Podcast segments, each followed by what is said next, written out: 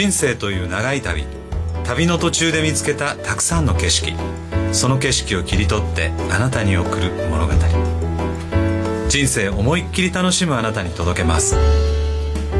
ストーリーボイスこの番組は上村秀樹ことウクレレの秀樹と堀川京子と三味線の秋夫と向井春人こと春さんと遠山正明こと遠山の金さんそして平見久子でお送りします。さて今週のテーマはスペシャル企画第3弾春さんの創業物語です。どうぞ最後までお楽しみに。ストーリーボイスさて春さんが経営されているあいおい株式会社は障害をお持ちの方のグループホームを中心に障害福祉の施設を運営なさってるんですよね。はいそうです。はい。それを以外にもいろんな施設を。そうですね。あの就労支援であったりとか、はい。相談支援事業所ええ。と短期入所事業所っていうのをやっております。はい。はい。あの創業されたきっかけって何かあったんですか？そうですね。あのー障害者のお持ちの親御さんが、自分の子自分が亡くなった時に、はいこの子の行く先が心配だという、あのことをお聞きしまして、えっと、自分が亡くなった時に、この子が、えっと、先に亡くなった方が安心するだったりとか、この子を一緒に連れて死にたいという言葉を聞いた時に、あグループホームっていうのはとても必要だなと思って立ち上げることにしました。その親御さんのお言葉をお聞きになった時に何とかしたいなそうですね。っていうふうに思われて。はい、そこ使命をか、使命感を感じて、ん。立ち上げることにしました。そのより以前に、はい。あのこの世界っていうんですかね福祉の世界のご経験っていうのはおありだったんですか？ですね。2000年から、えっと、13年間、はい。働いてまして、で2015年に、あの、独立して、あの、あいおい株式会社を立ち上げました。なるほど。それまではお勤めだった。そうなんです。うん。何かこう立ち上げられてからはい。大変なことってありましたか、そうですね。あの、自分ではこう、あの、経営ね、初めてするんですけど、はい。大丈夫だと思って始めたんですけど、やっぱそんな甘いものではなくてですね、こう始めてすぐに、どんどんこう、お金がなくなっていくって、ええ。あの、従業員さんにはい。お給料とか渡していくと、もう通帳にどんどんどんどんお金がなくなっていって、はい。一番ひどい時はその通帳残高に154円しかなかった時があって、その時はもうどうしようっていうピンチでしたね。それどうされたんですか？もうその時はあのもちろん親とか、はい。あの周りの経営者の方に相談させていただいして、はい。周りの経営者の方にはあの金融機関を紹介していただいたりとかですね、親からもやっぱり資金援助をしていただいて、なんとかこのピンチを乗り越えることができました。うん。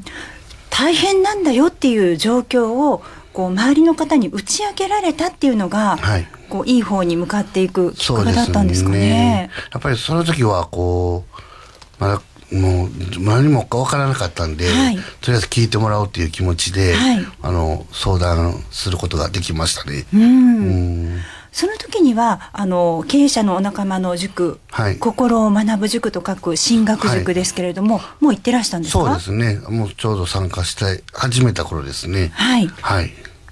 じゃあそこでもご相談ができてそうですね。またこの後はそこで知り合われた方をご紹介くださるんですよねそうですね。楽しみですね。楽しみにしています、はい。100年繁盛を目指して奮闘するちょっといい話。ストーリーボイス。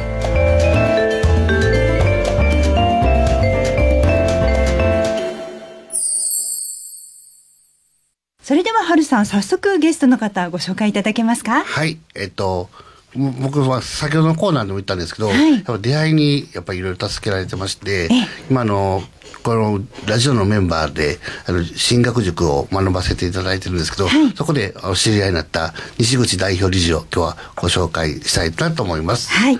一般社団法人関西健康経営推進協議会代表理事の西口康さんをお迎えしております。西口代表よろしくお願いいたします。はい、よろしくお願いいたします。よろしくお願いいたします。西口と申します。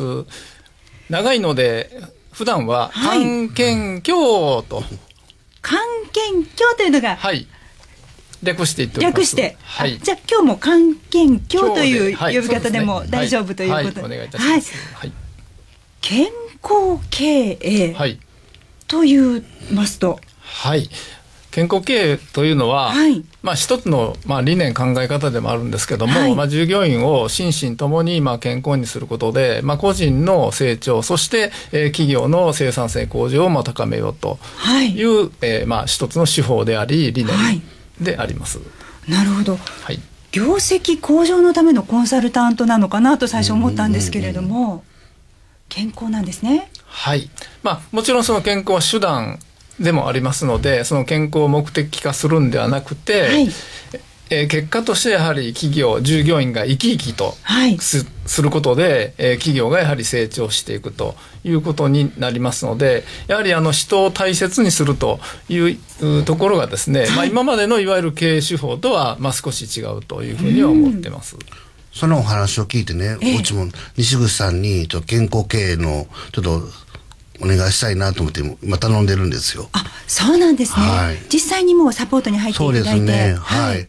あの、僕がこんな体なんで、スタッフからは、社長健康経営って言うけど、まず社長は健康になってください。少しあの ダイエットしてくださいということですか？そうそうそうそうで、あの、個人的にも、はいあの、西口さんに、あの、ダイエット指導をしていただいてですね。ああそうですかはい結構週1回メールでちゃんとやってますかって。はいはい あの、食事ちゃんとやってますかっていう、あの、期待してますね。そういうサポートまで。はい。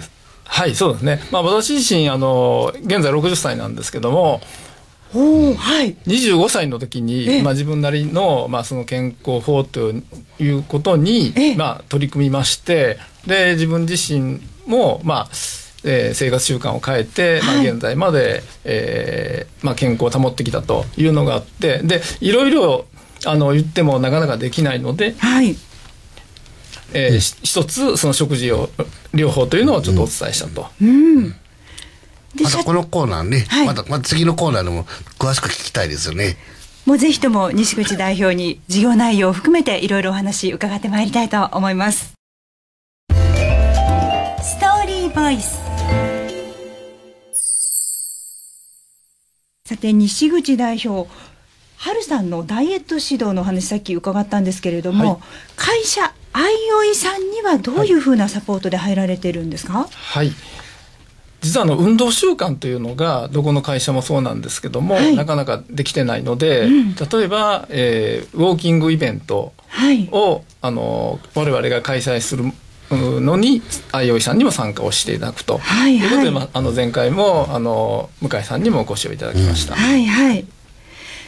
従業員の方、スタッフの方が健康になられるっていうのは一つ大きな財産ですよね。はい、おっしゃる通りですね。まあ人人財というね、あの財は財産の財と書くように、やはり、はい、本当に、あの、生き生きね、働いてほしいというのがすごく思いがあるので、はいそのお手伝いを本当に、なかなか会社の中ではやろうとは思っててもなかなかできないので、はい。まあ西口さん手伝ってもらってとてもはい。助かってます。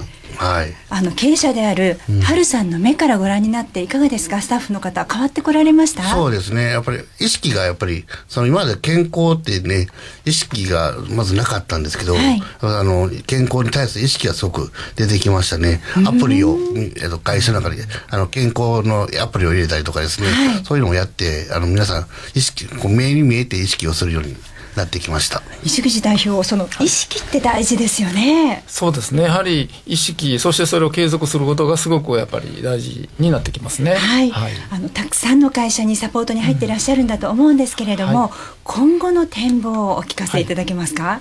はい。今後の展望としましては、はいやはり、まあ、まずはですね、あの、自らが、あの、健康を、えー維持するとはい。いうことと、で、加えて、まあ、自分自身のノウハウというのも含む含めてですね、やはり関西の中小企業を、やっぱり活性化するということに、まあ、つなげていきたいと。はい。健康になって、そして生生産性を高めるということで、関西が元気になるというようなことを、えーはい、やっていきたいと。広がっていくんですね、はいスタッフの方の健康っていうのはそこまで関西が元気になるというところまで、はい生き生きとね働くということですね、つながっていくということなんですね。うんはるさんもそれを実感していらっしゃいますもそんね。うですね。本当にあの、まあ、うちはその障害者の施設なので、障害の皆さんも一緒に、スタッフと一緒に、これから健康になっていけたらいいなと思っています。具体的な取り組み、いろんなことをやってらっしゃるんでしょう、西口代表。そうですね、まあ、例えばウォーキングはあの偶数月に定期的に。そして、えー奇数月は、まあ、卓球大,、えー大会とかはい。いう形で、まあ、あのやはりいろんなメニューを、えー準備をしております。はい。